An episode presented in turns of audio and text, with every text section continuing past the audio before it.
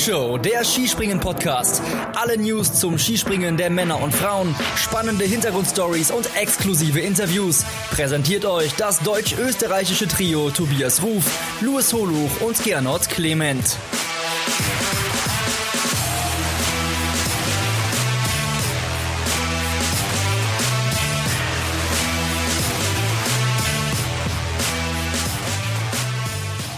Deutschland hat wieder einen Skiflug-Weltmeister. Wir haben packende Wettbewerbe in Planitzer gesehen und für Slowenien endet die Heim-WM in einem Desaster. Wir haben viel zu besprechen und das tun wir wie immer zu dritt. Ich bin Tobias Ruf, Wintersportchef von chiemgau24.de und bin verbunden mit dem Mann, der seine Tipps schneller wechselt als die Slowenen, ihr Trainerteam. Hier ist Gernot Clement. Ich wollte eigentlich zur Tabellenführung von Bayer Leverkusen gratulieren. Das tue ich an der Stelle nicht. Aber hallo Männer, ich freue mich auf die Analyse. Hallo Gernot. So, und dieser Mann geht dazwischen, wenn sich Gernot und Tobias über die Tipps streiten. Hier ist die Super Nanny der Flugshow, die Katja Saalfrank auf der stillen Treppe in Ostwestfalen. Hier ist Louis Holoch. Hi Louis. Grüße euch Männer. Ich freue mich, euch zu beaufsichtigen. Sehr schön. So, Nanny, du schreitest ein, wenn irgendwas daneben geht. Aber jetzt lasst uns zum Skispringen kommen. Und also zum Skifliegen ehren wir zunächst die Weltmeister. Am Samstag hat Karl Geiger den größten Einzeltitel seiner Karriere eingeflogen und ist mit aberwitzigen 0,5 Punkten vor Halver Egner Granerüth Skiflug Weltmeister geworden. Ist der erste Titel für Deutschland seit Severin Freund 2014. Geiger ist der insgesamt sechste deutsche Skiflug-Weltmeister der Geschichte. Hannawald hat es zweimal geschafft. Insgesamt sind sechs. Und ja, damit nicht genug aus deutscher Sicht. Markus Eisenbichler ist dann im Einzelwettbewerb äh, zur Bronzemedaille geflogen. Am Sonntag hat Norwegen seinen Titel verteidigt. Es waren fast 20 Punkte am Ende auf Deutschland, die die Silbermedaille geholt haben. Aber das Ding war viel knapper und spannender, als es jetzt auf äh, diesen Blick dann im Endeffekt wirkt. Äh, Bronze ging an, an Polen, über die sprechen wir dann auch noch. Wir zeichnen jetzt am Sonntag auf und dann würde ich auch gleich beim Teamwettbewerb bleiben. Ähm, Luis, wie haben die Norweger im letzten Durchgang die Deutschen noch überholt? Und was hat es mit dem Lukenspiel von Alex Stöckel auf sich? Dazu haben wir auch eine Hörerfrage bekommen von Team Germany Support. Team Gold, eine Trainerentscheidung oder zumindest ein Faktor? Fragezeichen. Du darfst antworten, Luis. Fangen wir mal mit der Frage an, ja. Also ein Faktor mit Sicherheit. Ähm, so ein bisschen wenn man böse ist, könnte man sagen, Herr Horngacher hat sich das äh, Ei ins eigene Nest gelegt, weil er ja mit diesem Taktikspielchen im ersten Durchgang angefangen hat. Und Alex Stöckel hat dann gesehen, wie gut sich das ausgezahlt hat und hat die Methode dann für den zweiten Durchgang übernommen. Also er war ja der Erste, der im zweiten Durchgang gesagt hat, ich schicke Halvor Egner Granerüth ähm, aus Gate 10. Und äh, Stefan Horngacher ja, hat sich vielleicht so ein bisschen unter Druck gesetzt gefühlt. Auf jeden Fall hat er die gleiche Methode angewandt und Karl Geiger eben auch aus diesem Gate losgeschickt.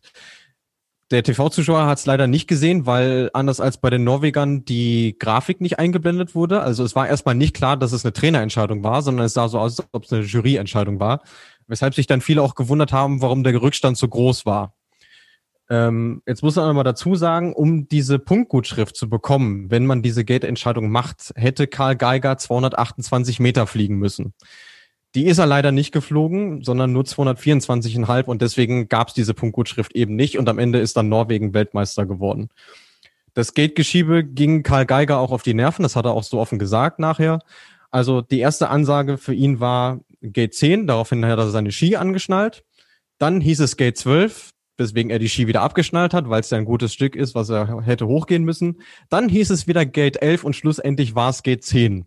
Ist natürlich nicht die beste Vorbereitung für einen Sprung, erklärt aber auch, ja, warum er vielleicht nicht, nicht das allerletzte Quäntchen hat rausholen können. Letzten Endes äh, relativ unglücklich, aber äh, natürlich keineswegs unverdient die Goldmedaille für die Norweger. Genau. Also vielleicht für alle, die nicht so im Thema sind. Diese Praxis ist durchaus gängig, Luis, und ist tatsächlich auch ein Mittel, das man einsetzen kann. Aber ähm, es gibt genau diese, diese Richtlinie, dass man dann eine gewisse Weite springen muss, um zu vermeiden, dass da nur noch taktiert wird. Bei jedem Springer, bei jedem Durchgang. Jeder kann so ein bisschen entscheiden, ich gehe mal hoch, ich gehe mal runter. Man hat da gezielten Riegel vorgeschoben mit diesen Bonuspunkten, über die wir jetzt ja sprechen und die letztlich dazu führen, dass der Abstand 20 Punkte beträgt zwischen Norwegen und Deutschland. Genau, also ist es, ein, ist es eine Mischform, würde ich sagen. Einerseits äh, ging es primär bei dieser Regelung darum, dass die Jury halt nicht andauernd die Anlaufluken verändern muss. Und ähm, auch darum, dass die Sicherheit der Athleten erhöht wird, ohne dass sie dadurch durch diese Anlaufverkürzung, was ja erstmal objektiv ein Nachteil ist, weil weniger Anlaufgeschwindigkeit, einen Nachteil haben. Deswegen hat man sich darauf geeinigt, der Athlet muss 95 Prozent der Hill Size erreichen, damit er diese Punktgutschrift bekommt. Und das sind in Planiza auf der HS 240 eben diese 228 Meter. Okay, ich denke, das ist äh, schön und gut erklärt und ist ein ganz interessanter Faktor der so ein äh, Springen oder Fliegen dann auch tatsächlich nochmal eine Spur auch taktischer macht und wo Trainer dann auch im Endeffekt, ja, wir haben es bei Horngacher gesehen und bei Stöckel, dann auch noch äh, In-Game-Coaching, würde man im Fußball sagen, ähm, so einen tatsächlichen Einfluss haben. Ähm, Alex Stöckel ist Trainer der Norweger und Gernot, Norwegen ist Skiflug-Weltmeister geworden. Es ist ein verdienter Sieg, wie ich finde. Sie haben da mannschaftlich wirklich, sind sehr geschlossen aufgetreten, haben überzeugt. Und fass uns doch mal zusammen. Wie ist denn Norwegen zu diesem Titel geflogen? Ich würde fast sagen, Halvor Egner Graneröd hat sich für die 0,5 Punkte, die ihm im Einzel gefehlt haben, heute gerecht. Äh, Im Endeffekt, das war ein brutal spannender Wettkampf. Im Fußball sagt man ja, dass man um jeden Zentimeter kämpft. Und ich glaube, heute war es so, dass wirklich die Springer um jeden äh, Meter gekämpft haben. Es waren super Bedingungen mit ganz minimalem Wind. Und am Ende hat sich Norwegen meiner Meinung nach verdient äh, durchgesetzt. Ich habe es auch bei Twitter geschrieben.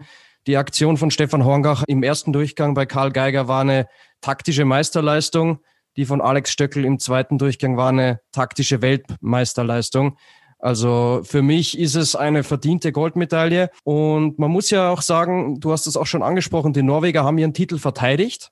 Und wenn man das Quartett vergleicht von 2018 Oberstdorf und Planitzer 2020, ist es nur Andreas Stjernen, der jetzt äh, nicht mit dabei ist.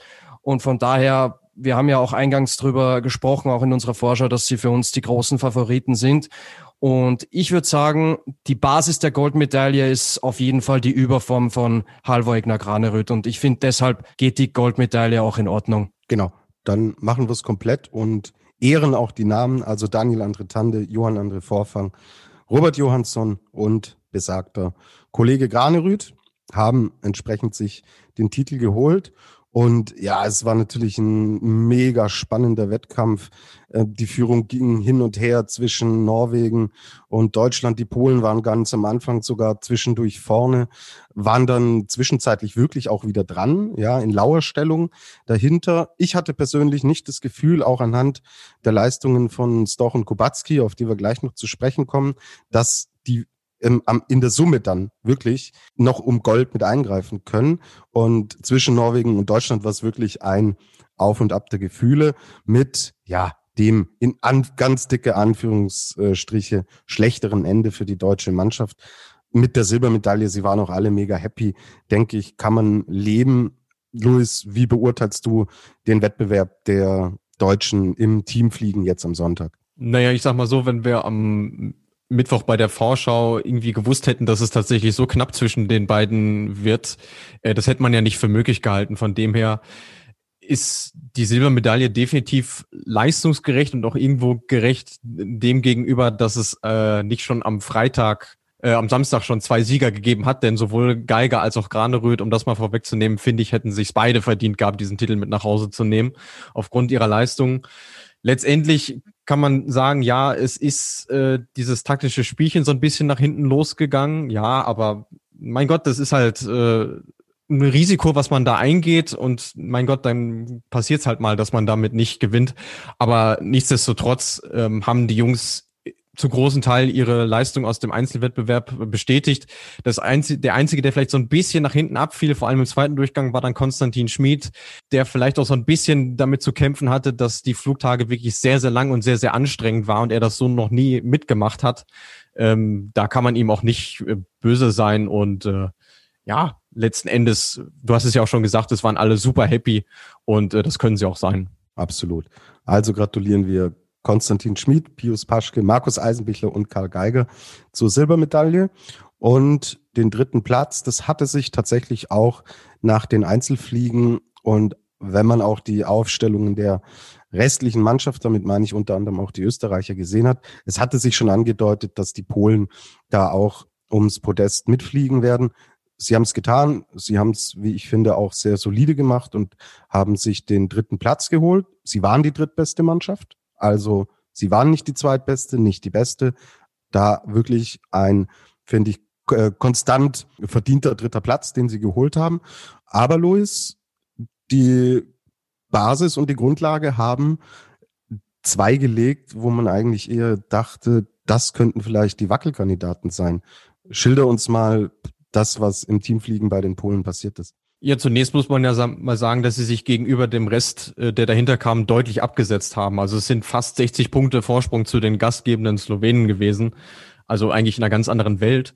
Und wie du sagst, es waren dann eben nicht die Kamil Stochs und David Kobatskis dieser Welt, die ihnen diese Medaille beschert haben, sondern in allererster Linie muss man tatsächlich sagen, weil er in beiden Durchgängen in seiner Gruppe der Beste war, Andrzej Stenkawa. Eine wirklich äh, besondere Geschichte. Wir haben das ja auch in unseren Instagram Lives immer mal wieder äh, durchklingen lassen. Der Mann äh, hat im Sommer noch hauptberuflich gekellnert und äh, hat sich jetzt die Bronzemedaille im Team umhängen können. Das ist wirklich eine grandiose Geschichte. Und der hat wirklich vom ersten bis zum letzten Flug einen überzeugenden Eindruck gemacht und äh, es hat sich ja, bezahlt gemacht, dass man ihn eben in dieser zweiten Gruppe hat springen lassen. Äh, Piotr Jura wusste man, dass der auf der Schanze sehr gut zurechtkommt. Äh, es war nur die Frage, ob er es abrufen kann und er hat es tatsächlich hinbekommen.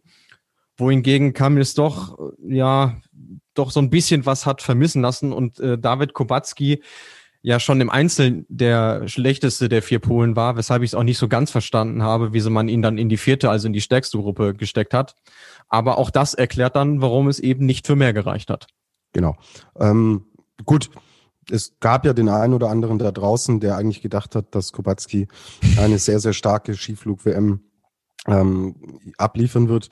Kann mich nicht mehr genau erinnern, wer es war. Ich weiß, wer es war. Aber ähm, Gernot, ähm, Moment, die Super Nanny, die äh, muss jetzt gleich eingreifen. Aber ähm, Gernot, äh, ich würde dich gerne auf einem anderen äh, Thema dich, dich erstmal ablenken, dich erstmal anderweitig beschäftigen. Ähm, kommen wir zum österreichischen Team. Und ich habe auf meinem Zettel stehen bis auf Heiberg eine gebrauchte WM. Ist es zu hart? Ja, ich finde schon, dass es zu hart ist, weil man wusste nicht so richtig, wie darf die Erwartungshaltung sein. Wir haben auch in unserer Vorschau gesagt, äh, man sollte eigentlich nicht wirklich ein Ziel ausgeben, weil die Jungs alle von Corona-Infektionen kamen und mehr oder weniger von der Quarantäne auf die Schanze. Von dem her wusste man nicht, wie sie körperlich drauf sind. Ähm, ich finde, man muss trotzdem zufrieden sein, wie die WM insgesamt gelaufen ist. Ich will jetzt auch noch nicht zu detailliert aufs Einzel eingehen. Ähm, Im Team der sechste Platz, naja, ich hätte mir schon einen fünften Platz erwartet.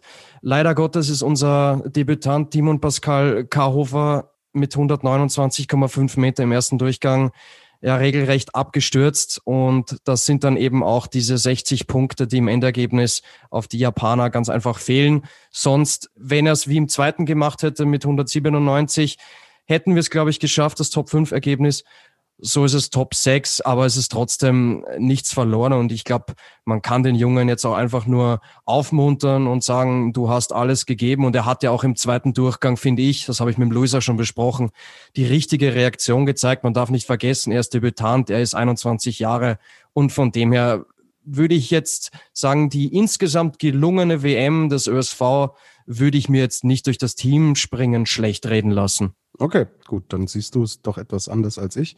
Und ja, man darf natürlich nicht vergessen, mit einem Stefan Kraft topfit, mit einem Daniel Huber, der in einer wahnsinnigen Verfassung in diesen Weltcup, ähm, Weltcups, die er bisher springen durfte, war, mit einem Jan Hörl, ja, mit ähm, Michi Heiberg, der eine ganz, ganz tolle WM geflogen ist. Da würden wir jetzt hier über einen äh, Goldkandidaten sprechen, definitiv. Erinnert euch an das einzige Teamspringen im Weltcup zurück. Das hat Österreich gewonnen.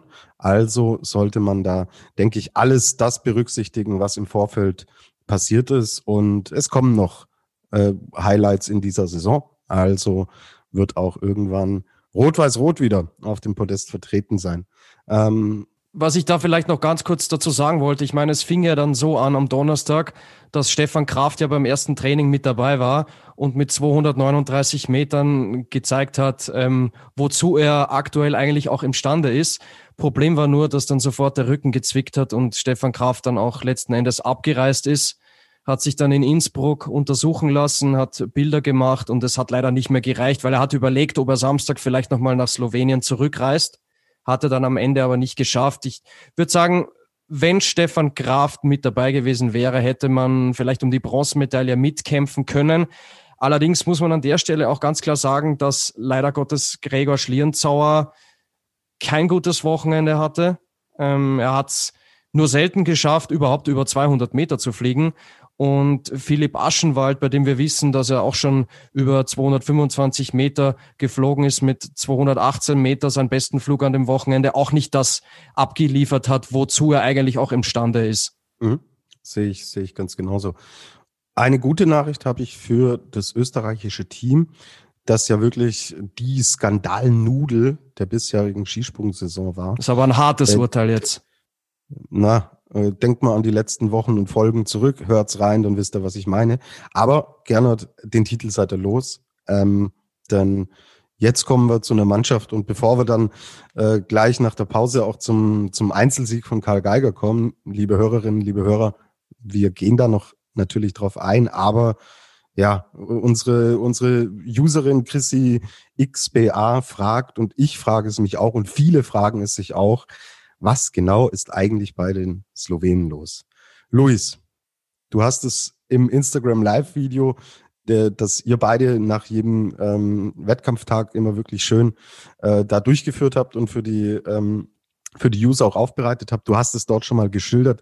Bitte tu es hier nochmal im Podcast. Schilder uns die Dramaturgie der Ereignisse beim slowenischen Team bei ihrer Heim-WM. Ja, das ist natürlich auch was, wo ich auch als Super Nanny erstmal mit klarkommen musste, muss ich an der Stelle äh, dazu sagen, weil das ist wirklich ein Kindergarten, um es mal so deutlich zu sagen, äh, den ich im, gerade im Skispringen so auch noch nicht erlebt habe tatsächlich. Also es fing alles damit an, dass der Freitag, also der erste Tag des Einzels schon wirklich desaströs war. Also im Prinzip waren schon nach dem ersten Durchgang sämtliche slowenischen Medaillenhoffnungen zerschellt und äh, der Beste zu dem Zeitpunkt war ja noch Angela Nischek als 17. wohlgemerkt, ähm, was ja in Slowenien einer Fliegernation eigentlich ja fast schon an Leistungsverweigerung grenzt. So, dann gab es nach diesem ersten Wettkampftag schon die ersten Interviews, wo man sich dachte, oh, da weht aber ein rauer Wind. Also wenn die Leute sich nicht gerade ratlos gaben, gaben sie sich trotzig. Und eine Dreiviertelstunde circa nach dem Wettkampf gab es dann ein Instagram von Timmy, ein Instagram-Post von Timmy Seitz, der ja sehr deutlich durchklingen ließ, dass er nicht nur enttäuscht ist vom Abschneiden von, äh, von sich selbst und von seinen Landsleuten, sondern auch von dem, was äh, der Nationaltrainer Goras Bertonzell ähm, zu verantworten hat. Also auch nicht nur bei dieser Skiflug-WM, sondern äh, eigentlich seit Amtsantritt 2018. Und äh, er hat sich auch drin beklagt, dass man keine Freiheiten genießt. Also man kann nicht auch mal privat trainieren gehen oder mit einem Privattrainer trainieren und äh, überhaupt sowieso nicht von den Verhaltensweisen äh, abweichen, die einem da aufoktroyiert werden. Und er hat dann gefordert, dass der Mann eben die Verantwortung dafür übernimmt. Was ja eigentlich nichts anderes heißt, als der muss weg. Und dann war klar, okay, jetzt hat's richtig gerappelt. Einer von den beiden muss jetzt gehen. Also entweder der Springer oder der Trainer. Da aber der Springer natürlich das schwächere Glied in der Kette ist, wurde der zunächst rausgeworfen am Samstagmorgen. Und es dauerte nur ein paar Stunden. Da hieß es dann plötzlich, okay, jetzt ist der Trainer auch weg. Äh, wo sich alle erstmal die Augen gerieben haben, so nach dem Motto, wie kann das denn sein? Aber es war wohl so, dass Goras Bertonzell eben dem Verbandschef oder dem Mann, der für Skispringen eben verantwortlich ist, seinen Rücktritt angeboten hat. Und der hat dann auch gesagt, ja, okay, nehmen wir so an. Das hieße jetzt erstmal hat äh, Robert Rüggotter, der ja der Co-Trainer war, erstmal die Verantwortung. Und am Montag, also nach unserer Aufzeichnung leider Gottes, gibt es dann wohl noch mal einen Termin, wo dann nochmal drüber gesprochen wird. Aber es spricht sehr, sehr vieles dafür, dass er nicht mehr zurückkommen wird. Irre. Also ein, ein Schauspiel, wie man es, du hast es gesagt, eigentlich selten sieht.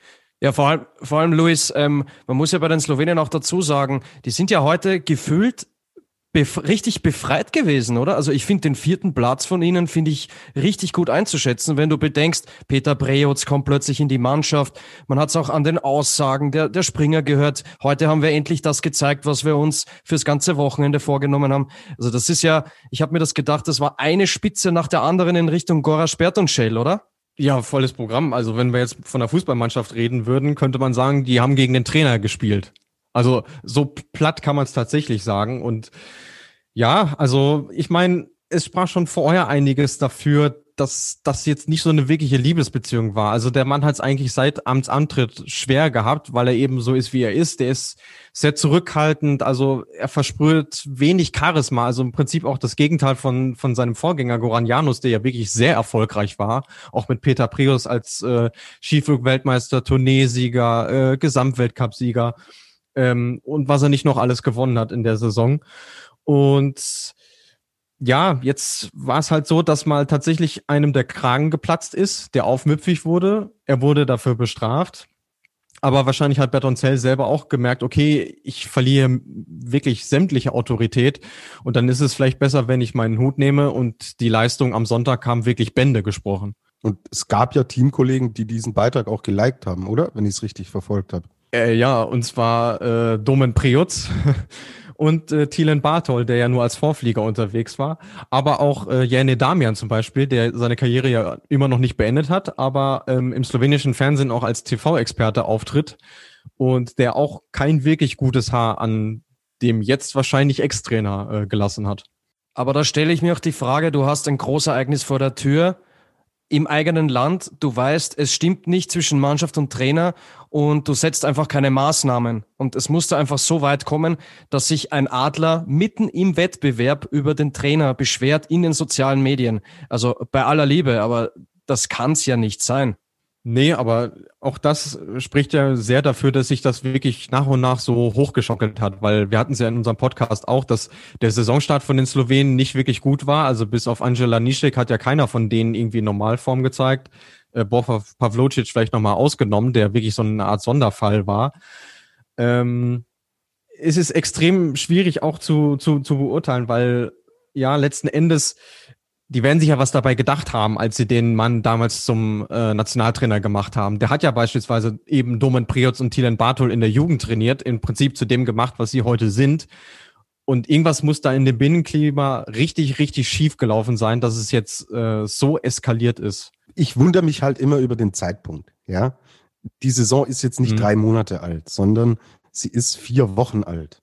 Und es kann ja nicht sein, dass innerhalb von vier Wochen ein Binnenklima so auf den Kopf gestellt wird, dass hier alles in sich zusammenbricht. Also diese, diese, diese Grundspannung, die muss ja schon länger bestehen. Vielleicht, vielleicht haben wir es nicht mitgekriegt, weil es ja im Sommer jetzt auch keine Wettkämpfe gab. Und das hatte ich ja in der Vorschau auch erwähnt, dass, äh, dass du die Jungs ja kaum in den Medien gesehen hast. Also das hat mich auch stutzig gemacht. Das war wirklich, wirklich ungewöhnlich. Und auch das spricht ja dafür, dass es tatsächlich schon länger einfach nicht, nicht, nicht gut war. Und man muss auch sagen, äh, die slowenischen Medien und auch die Fans, die gehen ja nun nicht gerade zimperlich mit ihren eigenen Leuten rum. Also es ist viel Schwarz-Weiß-Denken da. Und man hat ja auch gesehen, was für einen Zuspruch Timmy Seitz bekommen hat, äh, dass die Aktion völlig daneben ist, dass man sowas intern klärt. Darüber müssen wir ja gar nicht reden. Aber ähm, wenn er öffentlich so viel Zuspruch bekommt und ja auch von Leuten, die da wirklich direkt involviert sind, äh, dann muss ja auch was dran gewesen sein. Also ganz aus der Luft gegriffen ist das ja nun wirklich nicht. Nein, absolut. Über Stil lässt sich bekanntlich streiten. Wir wissen natürlich aber auch alle nicht, ob er vielleicht auch intern die Dinge vorher schon angesprochen hat. Also ein endgültiges Urteil würde ich da ähm, uns jetzt auch nicht anmaßen. Aber es hat natürlich keine gute Außenwirkung. Einmal für Seitz als Sportler und als Springer selbst und für den gesamten Verband und für das gesamte Team ist es eine Vollkatastrophe. Stellt euch vor, ähm, wir haben eine WM in Oberstdorf, ja, jetzt nächstes Jahr, stellt euch vor, es würde im deutschen Team sowas passieren. Also die sind meilenweit davon entfernt, das wissen wir. Aber jetzt nur mal rein hypothetisch gedacht, ist das eine absolute Vollkatastrophe. Ja, und nicht nur natürlich für alle Leute, die da involviert sind, sondern ähm, man hat ja gesehen, was dieses große Ereignis den Slowenen bedeutet, also wie das aufbereitet wurde, äh, wie viel Liebe da reingeflossen ist und wie die Fans ja auch in diesen Einspielern sich da verhalten haben. Die waren alle so heiß auf diesen Event und äh, jetzt durch diese Nachricht schämen sich eigentlich alle in Grund und Boden, weil das muss man auch wissen, die Slowenen sind um nochmal um einiges Skisprung begeisterter als jetzt die Österreicher vielleicht oder die, die, die, die Deutschen und die nehmen sowas persönlich. Also die haben sich wirklich in Grund und Boden geschämt für das, was da passiert ist. Und äh, also wenn du als Slowene dich über dein eigenes Team lustig machst, da muss schon wirklich, wirklich viel passiert gewesen sein. Und das war es ja leider auch. Ich würde auf jeden Fall sagen, es bleibt spannend, was mit den Slowenen passiert. Ich finde aber auch, ähm, wenn man sich jetzt den Sonntag, also den abschließenden Tag anguckt, dass sie auch ähm, sportlich die richtige Reaktion gezeigt haben. Weil klar, sie sind zwar nur Vierter geworden, aber sie waren schon einige Zeit lang im Kampf um Bronze mit dabei. Also das muss man schon auch erwähnen. Genau, und das geht dann auch in die Richtung äh, der Frage, die uns Stade 1896 gestellt hat. Das vielleicht jetzt äh, zum Abschluss dieses äh, Themenkomplexes. Da könnte man ja eine Sondersendung dazu machen, der Flugshow äh, Brennpunkt. Ja, aber ähm, wir wollen gleich auch noch über unseren Weltmeister Karl Geiger sprechen. Also Dade 1896 hat gefragt, wird das Trainerbeben negative Auswirkungen für die restliche Saison haben? Nee, ich würde jetzt mal sagen, der Tiefpunkt ist auf jeden Fall erreicht, weil sowohl in der Außendarstellung als auch sportlich kann es eigentlich nicht schlechter werden. Und äh, wie Gernot gerade schon sagte, sie haben ja am Sonntag zumindest mal einen kleinen Turnaround irgendwie geschafft. Und also alles andere, als dass Robert Rügotter jetzt in der Position bleibt, würde mich tatsächlich überraschen, weil ich glaube schon, dass der als äh, ehemaliger Springer, der auch an der Schwelle zur Weltklasse war, schon versteht, was die Jungs für Bedürfnisse haben und wie er mit ihnen umgehen muss. Und ähm, bei dem wurde eh vorher schon spekuliert, ob er den Posten nicht übernimmt, weil er auch in der Jugend schon gute ähm, Arbeit geleistet hat. Von daher denke ich mal, dass sie jetzt mit der Lösung erstmal weitermachen werden, weil also A, holen die Slowenen sowieso sehr, sehr selten externe Leute, also aus dem Ausland. Und B, wirst du auch innerhalb Sloweniens nur schwer Leute dafür begeistern können, jetzt mitten in der Saison diese Aufgabe zu übernehmen. Mal abgesehen davon, dass es von denen sowieso nicht so viele gibt. Von daher denke ich mal schon, dass das jetzt in die richtige Richtung gehen wird, weiter für die. Vielleicht macht ja Peter Breutz den Spielertrainer. Nee, Spaß. Ähm, was ich nur ganz kurz noch loswerden wollte, ganz einfach, wenn du dir die Punkte heute anguckst, also wenn du quasi das heutige Springen als Einzel wertest, dann wäre Ancelani Scheck mit 231 und 231,5 Metern auf Platz 4 gelandet. Also hätte quasi knapp eine Medaille verpasst. Also ich glaube, da sieht man schon, dass das Potenzial auf jeden Fall da ist und dass heute eine gewisse Befreiung, ein Befreiungsschlag auch spürbar war bei den Slowenen. Also um daran auch äh, anzuschließen, was Luis gerade gesagt hat, da muss man natürlich abwarten, aber ich glaube, schlimmer kann es nicht mehr werden und ich glaube, dass es eher jetzt bergauf geht mit den Slowenen. Genau. Wir werden sehen, welche Entwicklung das nimmt. Das war die Forschungsgruppe Wahlen präsentiert von Gernot Clement mit den neuesten Hochrechnungen aus Planitzer. Wir machen eine kurze Pause und dann kommen wir endlich zum WM-Titel von Karl Geiger.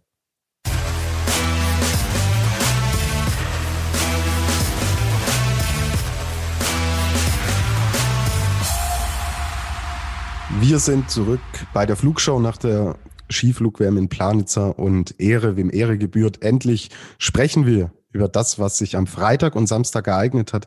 Karl Geiger ist Skiflug-Weltmeister geworden mit 0,5 Punkten nach vier Durchgängen Skifliegen. Das ist ein absoluter Irrsinn. Und User All Ski Jumping fragt, warum konnte Geiger so überzeugen und den WM-Titel holen, Luis? Weil sich die Prophezeiung von Bundestrainer Stefan Horngacher bewahrheitet hat, dass wir hier von einer Springerschanze sprechen. Also das würde ich mal als zentralen Punkt anführen, weil ähm, über Windbedingungen oder sowas mussten wir an diesem Wochenende nicht reden. Das war für alle gleich. Das war super. Deswegen hat es den Wettkampf auch so gut gemacht. Aber Karl Geiger hat es vor allem verstanden, den Absprung richtig zu balancieren, zu treffen und dann den Sprung in die richtige Richtung zu drehen. Und ähm, er gehörte quasi mit Michi Heiböck zu denen, die nach dem Absprung immer schon ein paar Etagen höher als die anderen unterwegs waren.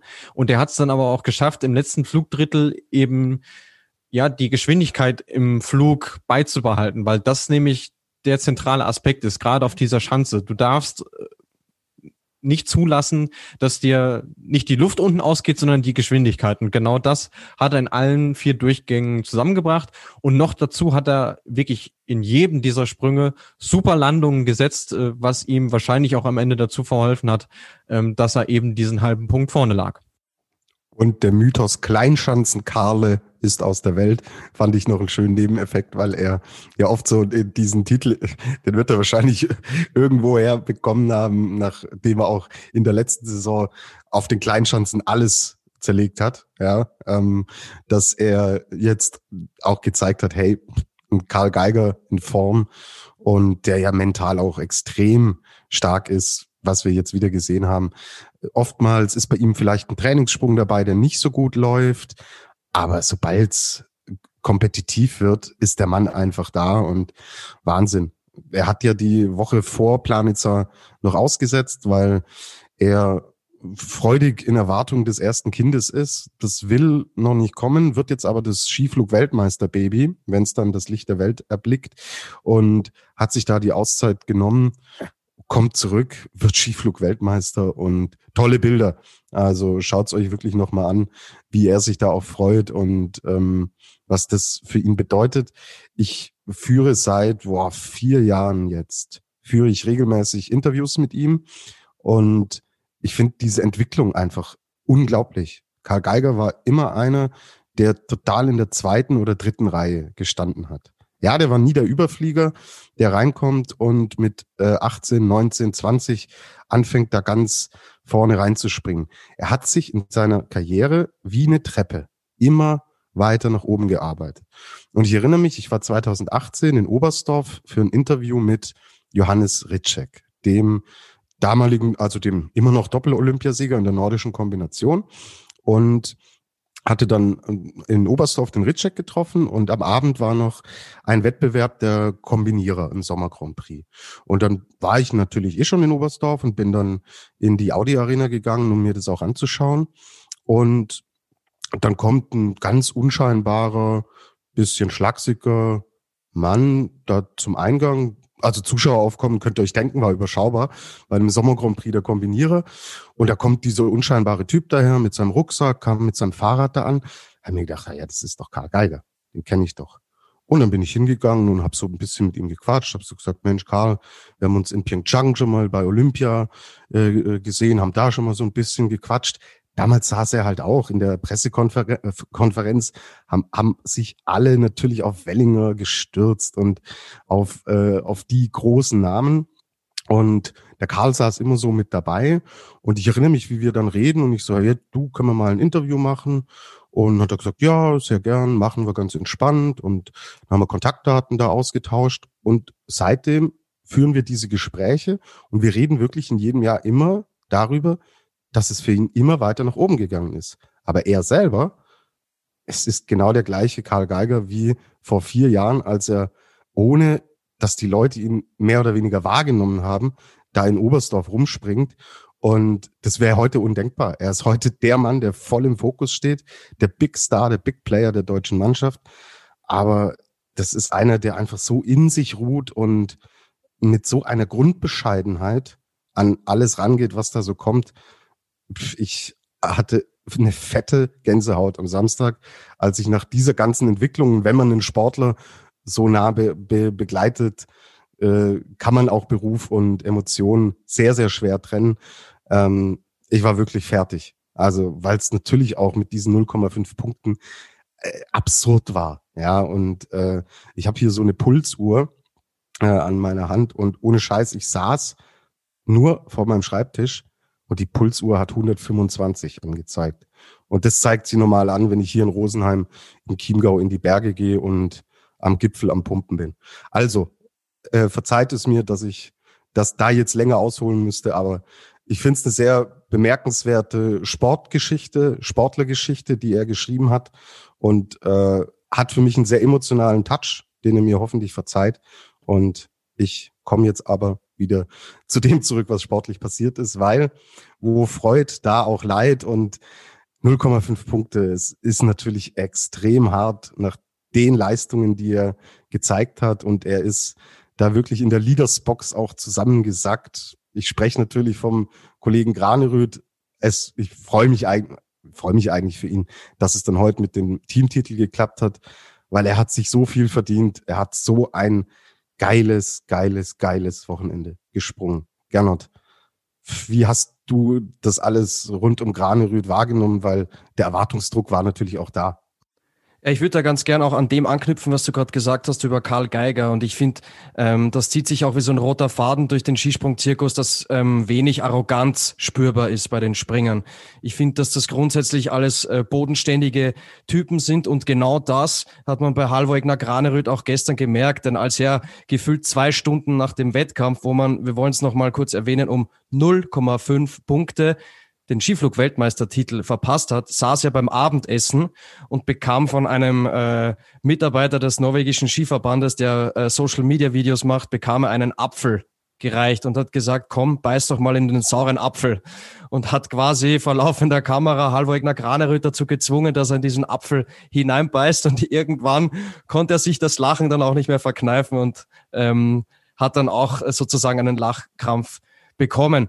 Die Leistung von ihm ist natürlich brutal. Ich kann mich erinnern, in unserer Vorschau, ich habe mich echt gefragt, ist er ein Top-Favorit? Man wusste es ja nicht. Ähm, man wusste, dass Halvor Kranerüth weit fliegen kann, aber seine PB in Planitzer war vor diesem Wochenende bei 216,5 Meter.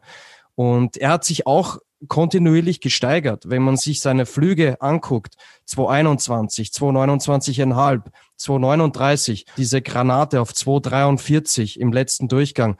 Also das ist unglaublich, das ist eine unfassbare Konstanz. Und ich glaube, mittlerweile freut er sich natürlich auch über die Silbermedaille, weil wir wissen alle, wo er letzte Saison war, nämlich im Continental Cup. Und von daher ist das sehr, sehr hoch einzuschätzen, was er da erreicht hat. Absolut. Und er hat jetzt auf allen Schanzen, auf denen er gesprungen ist, echt super starke Leistungen gezeigt. Und Freunde, die Vier-Schanzentournee ist nicht mehr weit weg. Wir haben nur noch ein Wochenende in Engelberg, das dazwischen liegt. Und dann ist es tatsächlich, heute ist der 13.12., in 15 Tagen ist die Qualifikation in, in Oberstdorf und er bringt sich da echt in eine Favoritenrolle, weil er eben auch verschiedene Schanzen verschiedene Bedingungen komplett ausgesprungen ist und er gezeigt hat, wie gut er ist. Aber wir werden natürlich eine Vier-Schanzentournee-Vorschau machen und dort wird der Satz fallen, bei der Tournee ist alles möglich. Und wer als Favorit zur Tournee geht, ist nicht automatisch der, der in Bischofshofen den goldenen Adler in die Hände bekommt. Okay, eine Granate gezündet, hat nicht nur Granatenrüd, wie Gernot ihn immer so schön nennt, sondern auch Markus Eisenbichler, 247 Meter, Louis, ein Meter unter deutschem Rekord, den er selber hält. Das, denke ich, kann er verschmerzen. Auch von ihm bärenstarkes Wochenende und Bestätigung dessen, was wir die ganze Saison schon von ihm sehen. Ja, absolut. Und ähnlich wie bei Kai Geiger muss man ja sagen, ähm, auch der hat sich ja Stück für Stück der Weltspitze angenähert tatsächlich. Und auch ähnlich wie bei Kai Geiger, auch bei dem war es so, und äh, das hat ja für manches Herzklopfen gesorgt, auch dessen Probe- oder Trainingsdurchgänge waren ja nicht fehlerlos. Aber die Fehler hat er dann zum richtigen Moment quasi eingestreut und im Wettkampf dann eben halt vor allem auch Nervenstärke bewiesen. Weil es ist ja ein leichtes, wenn du am Freitag mit einem 247 Meter Satz rausgehst, dir denkst, okay, jetzt läuft vielleicht alles von alleine oder du überpaced sogar. Aber genau das hat er dann am Samstag eben im Griff gehabt und äh, ja, mit zwei konstanten Flügen auf 234,5 und 230 äh, sich die Medaille äh, eben gesichert. Und äh, bis auf diese 247 muss man auch sagen, dass er zumindest im Einzel auch immer brav gelandet ist, was ja auch nicht immer seine Kernkompetenz war. Äh, dementsprechend äh, eine hochverdiente Bronzemedaille, äh, mit der er ja auch sehr, sehr gut leben konnte, wie man gehört hat. Genau, Thema Landung. Grüße gehen da raus an Mackenzie Boyd Klaus. äh, like, wenn du ihn noch kennst, der sich da ja auch mal bei Social Media geäußert hatte dazu. Was ich bei Eisei, äh, bei Eisenbichler sehr, sehr geil finde, ist, seine Reaktion da unten im Auslauf. Wenn er dann immer brüllt und äh, vor ein oder zwei Wochen hat er schon gesagt, Bass, zweiter ist auch gut und jetzt sagt er so, ja geil, Geiger führt und also es ist einfach, äh, er, er ist so super authentisch und er hat gerade so einen riesen Spaß an diesem Sport. Das merkst du ihm einfach mit allem an und er klopft unter die Woche, unter der Woche die Sprüche raus. Ja, wir haben ja bei uns in den Social Media Formaten das Zitat äh, der Woche und ich habe irgendwann in Gruppenchat geschrieben, das Ding können wir eigentlich Eisenbichler der Woche nennen, weil es kommt immer was von ihm. Ja, also es ist geil, ihm zuzuschauen, macht mega Spaß. Nicht nur, was er sportlich abliefert, auch so außenrum. Und ich kann es mir natürlich auch vorstellen, dass es einfach auch cool ist, in einem Team gemeinsam mit so einem zu springen. Also ich glaube, äh, wenn wir über Binnenklima heute schon viel gesprochen haben, er ist einer, pff, geil. Wenn du so einen drin hast, kann eigentlich äh, kaum was schiefgehen. Ich finde auch, dass es der ORF-Kommentator Michi Roscher ganz richtig formuliert hat. Nämlich eigentlich müsste man Markus Eisenbichler nach seinen Flügen gar nicht mehr interviewen, weil er interviewt sich ja selbst im Auslauf. Also ist das Interview ja eigentlich schon hinfällig, weil man eh weiß, was er von seinem Sprung hält. Ja, er macht da aus seinem Herzen keine Mördergrube. Das ist richtig. Und Super, authentisch, klasse. Genau, kommt sehr, sehr gut an. Was mir auch sehr gut gefallen hat, ist der Mann, den wir zum Adler der Woche küren. Und jetzt kommt er.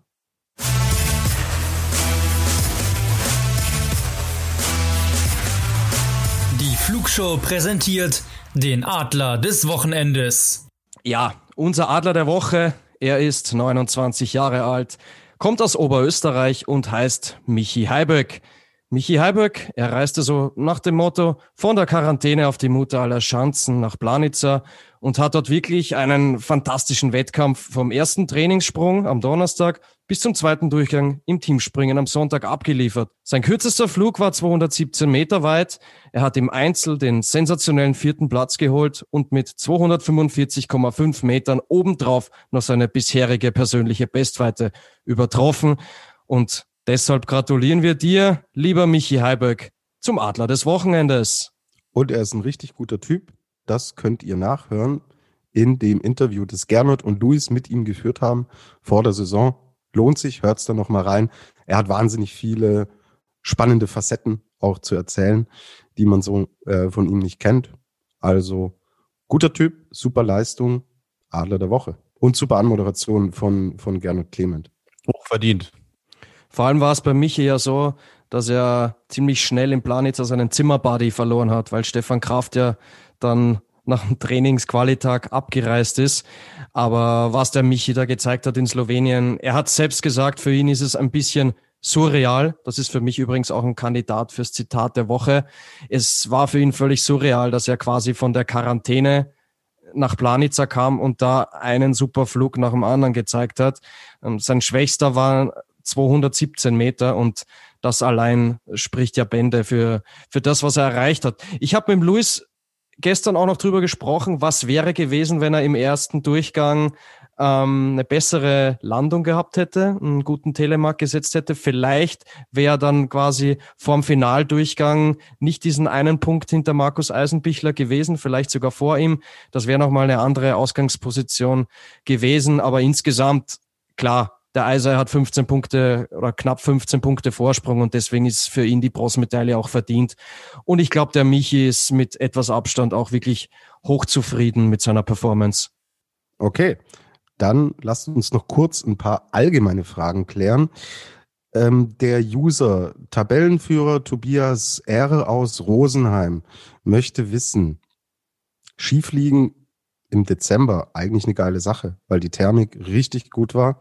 Wir haben einen Wettbewerb gesehen, der echt vom Wind wenig beeinflusst war. Das sehen wir, wenn die Skifliegen in Planitzer normal sind. Die sind ja dann zum Saisonende meistens.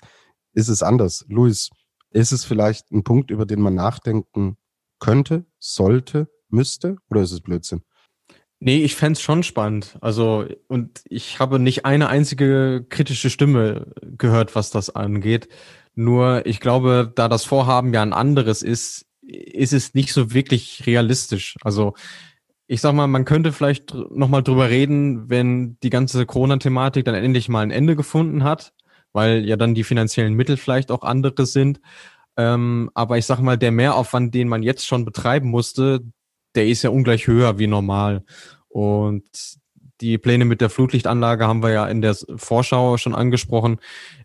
Dementsprechend, ähm, ja, glaube ich nicht, dass das passieren wird. Auf der anderen Seite muss ich auch sagen, irgendwie ist es ja schon schön, dass man jetzt mal dieses einmalige Erlebnis hat. Das ist was, woran wir uns alle noch sehr, sehr lange erinnern werden, nicht nur aufgrund der Umstände. Und dann wäre es ja fast schon schade, wenn man das irgendwie jetzt zur Gewohnheit machen würde. Vor allem, ich glaube auch nicht, dass es wirklich ratsam ist, in so einer anstrengenden Saison ähm, dann noch vor Weihnachten das erste Skifliegen ähm, zu machen.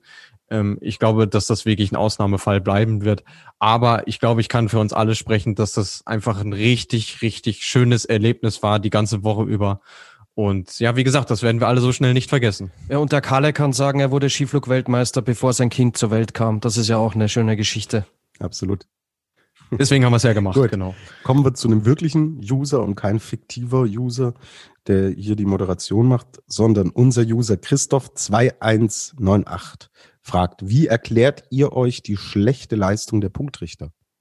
Ja, jetzt, ich würde das Ganze mal ein bisschen defensiv angehen. Also schlecht war die Leistung der Kampfrichter ja nun nicht, weil es gab zwei, drei Szenen, über die man sich ähm, hätte austauschen können. Ja, aber diese fielen ja letztendlich nicht ins Gewicht. Man muss aber dazu sagen, und das ist wirklich der einzige Kritikpunkt, den ich an dieser wunderbaren Schanzenanlage in Planica tatsächlich habe, es ist für die Kampfrichter extrem schwierig, die Sprünge zu beurteilen, weil wenn ihr mal die Totale anschaut, wo der Kampfrichterturm da steht, ähm, wir reden da von einer Weite, ich weiß nicht, 140, 150, 160 Meter, auf, äh, auf deren Höhe dieser Kampfrichterturm da steht. Und dann einen Sprung in gefühlt zwei Kilometer Entfernung zu beurteilen, ist echt schwierig und die Kampfrichter sind ja nun mal dazu angehalten, ihre Noten möglichst schnell zu vergeben. Das heißt auch die Möglichkeit, dieses ähm, TV-Replay sich anzuschauen, die es ja auch gibt, ähm, soll, wenn möglich, gar nicht in Anspruch genommen werden. Und dann kann es dann halt mal eben sein, ähm, dass man sich vertut. Wie gesagt, es wäre ein Punkt, den man zukünftig tatsächlich eher als dieses Flutlichtthema mal angehen könnte, ob man den Kampfrichterturm nicht ein bisschen niedriger positioniert, weil die Sprünge nun mal so weit gehen dort aber es ist zumindest äh, mein Erklärungsansatz dafür, weshalb die Noten nicht immer auf den Punkt waren. Genau, ich denke, damit kann unser Hörer und könnt ihr natürlich auch was mit anfangen. Markus Eisenbichler Best fragt, zählt die WM zur Gesamtwertung? Nein, das tut sie nicht. So wird es auch bei der nordischen Ski-WM in Oberstdorf sein, wo wir ja zwei Wettbewerbe sehen werden. Im Einzel- und ein Team-Event. Diese Wettbewerbe zählen nicht zur Gesamtwertung. Dann Frage von Just. Wellinger. Wie wird es mit dem Weltcup nach dem Shutdown weitergehen? Ja, also einerseits dazu, was heute, ihr werdet es alle mitbekommen haben, was heute beschlossen wurde, ist natürlich ein ein Shutdown, Lockdown, je nachdem, wie man es bezeichnen will, der sich erstmal wirklich nur auf Deutschland konzentriert. Wir sehen die nächsten Wettbewerbe, die sind in Engelberg in der Schweiz. Dort gelten andere Regeln als in Deutschland. Wenn die Vierschanzentournee dann nach Österreich übersiedelt, gelten da wieder andere Regeln. Also, der Shutdown ist erstmal spezifisch eine deutsche Geschichte momentan. Und der Spitzensport ist Kenntnisstand Sonntagabend nicht davon betroffen. Also wir gehen davon aus, dass wir die Springen in Oberstdorf und in Garmisch-Partenkirchen sehen und erleben werden. Was es kann natürlich, ja, er erlebt es alle mit seit März, dass Entwicklungen sehr rasant gehen, sehr schnell gehen, dass sich sehr viele Dinge wirklich auch ändern und entwickeln können, wie man es noch nicht voraussehen konnte. Was meiner Meinung nach dafür spricht, dass wir die Vier-Schanzentournee sehen werden, auch in Deutschland, ist, dass wir jetzt ganz andere Erfahrungswerte haben, als es damals der Fall war, als die erste Welle, die viel zitierte, ausgebrochen ist und keiner wirklich wusste, was da kommt. Da war der Spitzensport zu Ende. Da wurde wirklich eine Pause auch eingelegt. Aber jetzt gibt es diese spezifischen Konzepte. Man weiß, wie man im Endeffekt in dieser, in diesem Mikrokosmos äh, Skispringen oder Fußball oder Biathlon oder Ski Alpin, wie man zu operieren hat und wie es zu tun ist. Und deswegen gehe ich davon aus, wenn sich die Lage nicht dramatisch verändert, dass wir die eine ganz normale Vier-Schanzentournee sehen werden, was dann im, mit den Weltcup-Springen im nächsten Jahr passieren wird. Das sind wir zu weit weg, Leute. Ähm, es ist jetzt, wie gesagt, auch nur eine sehr subjektive Einsch äh, Einschätzung von mir. Fundiert kann das momentan auch keiner beantworten. Hoffen wir das Beste, drücken wir die Daumen, dass es, es geht ja hier nicht nur ums Skispringen, um eine Vier-Schanzentournee, sondern es ist wirklich momentan eine besorgniserregende Entwicklung, gerade jetzt auch im Hinblick auf Weihnachten und Silvester. Und ich für meinen Teil kann echt nur appellieren, Leute, schaut, dass ihr wirklich da gut durchkommt, äh, schützt eure Leute, euer Umfeld. Ich für meinen Teil fahre nur zu meinen Eltern nach Weihnachten, wenn ich zwei negative Corona-Tests habe. Ich habe meine Termine vereinbart. Das vielleicht noch als ein Punkt, der mir sehr am Herzen liegt, als Anliegen, dass ich euch mit auf den Weg geben will. So, zurück zum Sport. Und bevor wir jetzt auf das schauen, was auf uns wartet, vielen, vielen lieben Dank. Ihr habt es gemerkt im Laufe der Folge. Tolle Fragen, super viele Fragen, die uns erreichen. Es wird immer mehr. Und ihr seht es, wir gehen auch darauf ein und freuen uns, wenn ihr Teil dieser Sendung seid und da fantastischen Input gebt. So, gut, jetzt. Was steht jetzt noch an? Vor Weihnachten ein Weltcup-Wochenende in Engelberg in der Schweiz. Und zwar haben wir am 18. Dezember. Das ist der Freitag, die Qualifikation um 18 Uhr. Und dann gibt es zwei Springen von der Großschanze in Engelberg. Ihr müsst euch wieder nur eine Uhrzeit merken. Sie machen es uns leicht. Am Samstag und am Sonntag jeweils um 16 Uhr der erste Durchgang. Und dann, Luis, finally, the girls are back in town. So ist es, ja. Wir haben lange genug drauf warten müssen, vor allem nachdem der Weltcup-Auftakt in Lillehammer ja auf unbestimmte Zeit verschoben wurde. Es gibt tatsächlich in diesem Jahr 2020, das so verrückt war, tatsächlich noch ein Weltcup-Springen der Skispringerin, und zwar in Ramsau am Dachstein in Gernots wunderschöner Heimat. Es ist leider nur ein Wettkampf, das muss man dazu sagen, aber man muss natürlich dankbar darüber sein, dass es ihn überhaupt gibt. Wir haben am 17.12., also am Sonntag, wenn mich mein, äh, am Sonntag sag ich schon, am Donnerstag, wenn mich mein Kalender nicht anlügt, um 15 Uhr das offizielle Training und dann ich schätze mal dann um 17 Uhr, so normalerweise ist es so, es steht leider nicht im offiziellen Programm, muss ich dazu sagen. Äh, dann die Qualifikation, so es sie denn gibt. Dazu bräuchten wir mindestens 41 Teilnehmerinnen. Und der Wettkampf am Freitag, den 18.12., findet dann um 15.40 Uhr statt. Und ich habe mich auch versucht schlau zu machen, denn das brauche ich auch für meine Arbeit. Es sieht schwer danach aus, dass nur der ORF in ORF 1 dieses Springen übertragen wird. Also wenn ihr das sehen möchtet, dann seid ihr bei den österreichischen Kollegen gut aufgehoben. Bei den Deutschen habe ich es leider sowohl in der Programmübersicht als auch im Livestream Übersicht äh, in, auf der Übersichtsseite nicht finden können. Okay, was ich euch aber sagen kann, wenn ihr es nicht sehen könnt, werdet ihr im Nachgang hören, wie es gelaufen ist, nämlich bei uns bei der Flugshow. Und ähm, es wird auch eine, ja, Vorschaufolge geben. Wir wollen natürlich uns jetzt endlich auch mit den Damen beschäftigen. Seht uns nach, dass wir jetzt unsere Folgen im Endeffekt eigentlich fast ausschließlich über die Herren gemacht haben, aber es stand halt einfach kein Wettkampf an. Und wir sind ein Podcast für die Damen und die Herren und deswegen wird es im Laufe der Woche auch eine kleine Sonderfolge geben zu diesem Thema. Wie die genau aussieht, lasst euch überraschen.